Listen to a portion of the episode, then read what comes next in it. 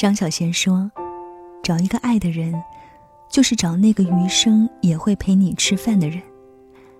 爱情怎么离得开肚子，又怎么脱离得了口腹肠胃呢？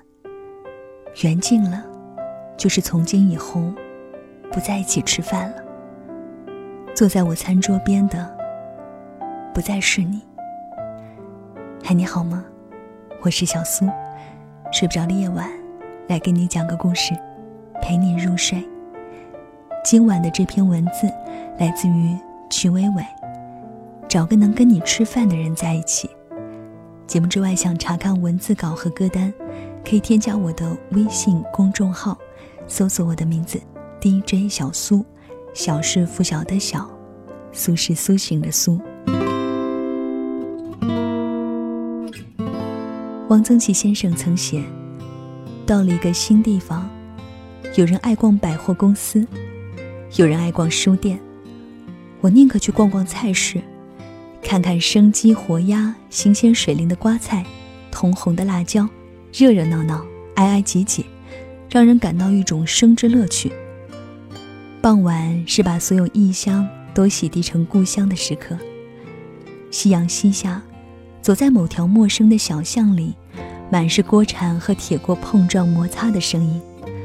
呼吸所及都是烹炸蒸煮的味道，耳边不时传来细碎的聊天声，瓷碗瓷勺发出了叮一声脆响。陌生的小巷就成了家乡的味道，生涩的方言就成了熟悉的乡音。饭桌是一个足够神奇的地方，吃什么，和谁吃，谈什么，无不是重要无比的问题。或者纯粹品味，吃饭是唯一的休憩；或者有了食物为媒，那些说不出口的，也都和盘托出。我们兜兜转转，在饭桌上找回圆满。最近重新把李安的《饮食男女》翻出来看，又多了些不一样的腥味。身为名厨的单身父亲老朱，渐渐长大，性格各异的三个女儿。四个人的饭桌，从充满疏离到宣泄秘密，再到最后的和解。周日晚上固定的晚餐时间，是他们沟通的唯一时刻。故事的开始，老朱做饭的场景行云流水，近乎艺术。剖鱼、改刀、拍粉、炸鱼、浇汁儿，刀工精细，一气呵成。笼屉上蒸着擀皮儿包好的蟹粉小笼。锅上炖着一品汽锅鸡，最后满满当当十几道菜，已不能仅用丰盛来形容。与之对比的是，三个女儿回来后，餐桌上甚是冷清的气氛。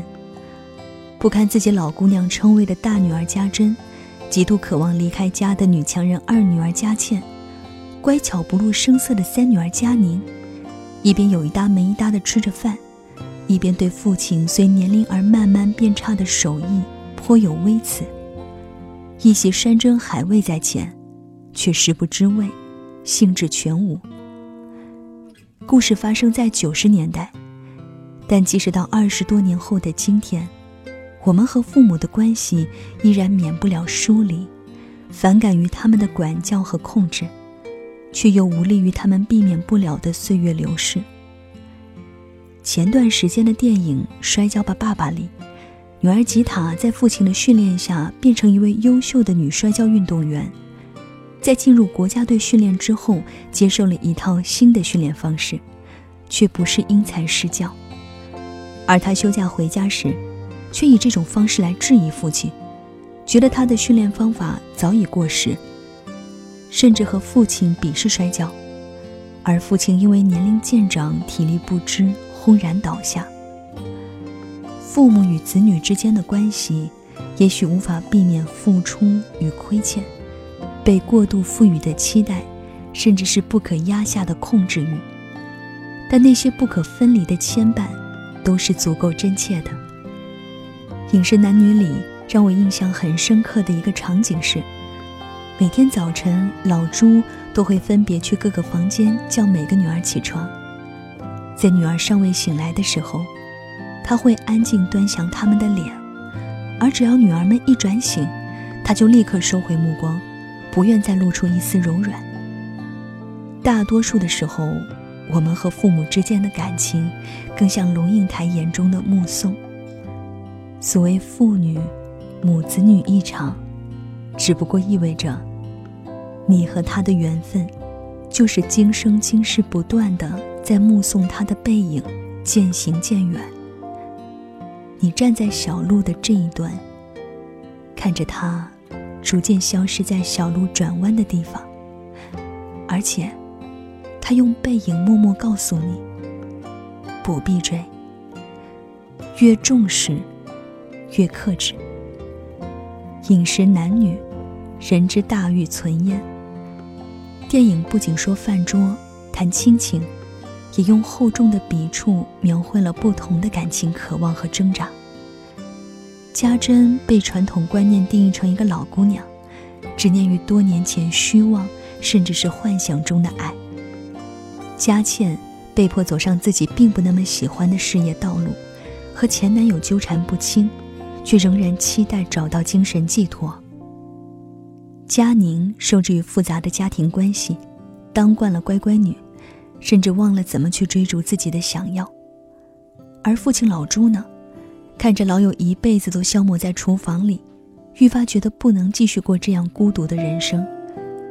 爱情和亲情。本不是互相矛盾的话题，只是当人生加入了全新的部分，就不得不和以前作别。家珍骑上爱人的摩托，和家渐行渐远。佳宁在餐桌上用细细的声音宣布怀孕，坐车离开了。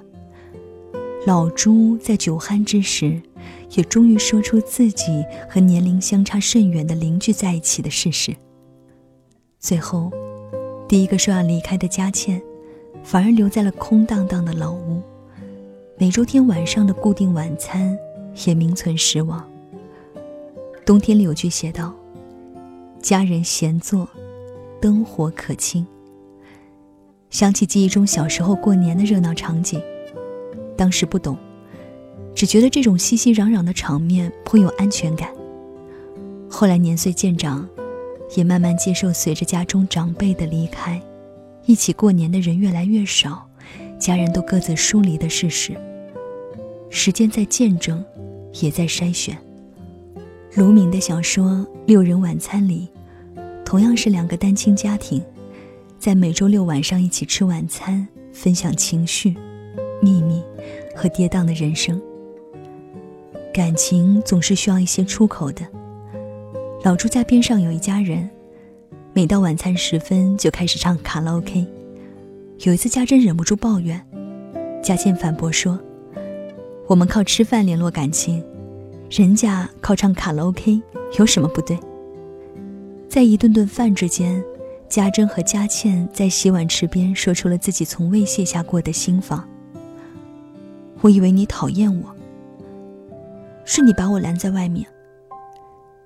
佳倩放下了执念，和再婚后终于恢复味觉的父亲，在饭桌上和解。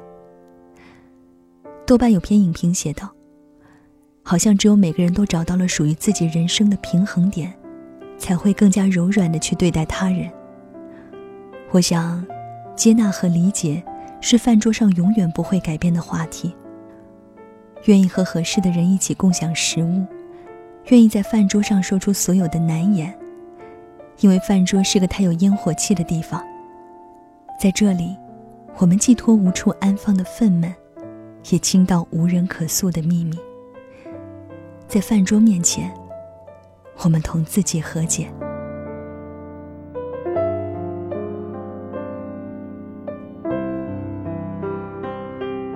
好了，这就是小苏今晚给你的晚安七分。睡不着的夜晚，来给你讲个故事。陪你入睡。今晚的这个故事非常的温馨，其实讲的是生活的一个小细节，吃饭。来自于曲伟伟，找个能跟你吃饭的人在一起。分享今天的晚安曲，来自于南拳妈妈，《吃你煮的鱼》。这是首很老的歌，这首歌是写给妈妈的。离家在外，想到了妈妈的味道。有句话这么说的：外面的山珍海味，终是抵不过自己妈妈做的菜。其实每一顿和家人和爱人吃的饭，不要把它当做一种理所当然。这个时候你是幸福的。节目之外，想查看文稿和歌单，都可以添加我的微信公众号，搜索我的名字 DJ 小苏。小是拂晓的小，苏是苏醒的苏。每晚在这里陪你说晚安。也欢迎在留言区写下你的心情，祝你晚间平静，我们下期再会。时间找回了四五年级，爸爸说我们要和你分离，只好就把离了哪里断了音讯。我想大概都是钱的问题，家里的争吵一直都不停。不止一个人住的你，是否开心？是你住的鱼，和你相依的心情。着泪，看着我离去，祝你煮的鱼，恨我还不能养。笑着说，我至少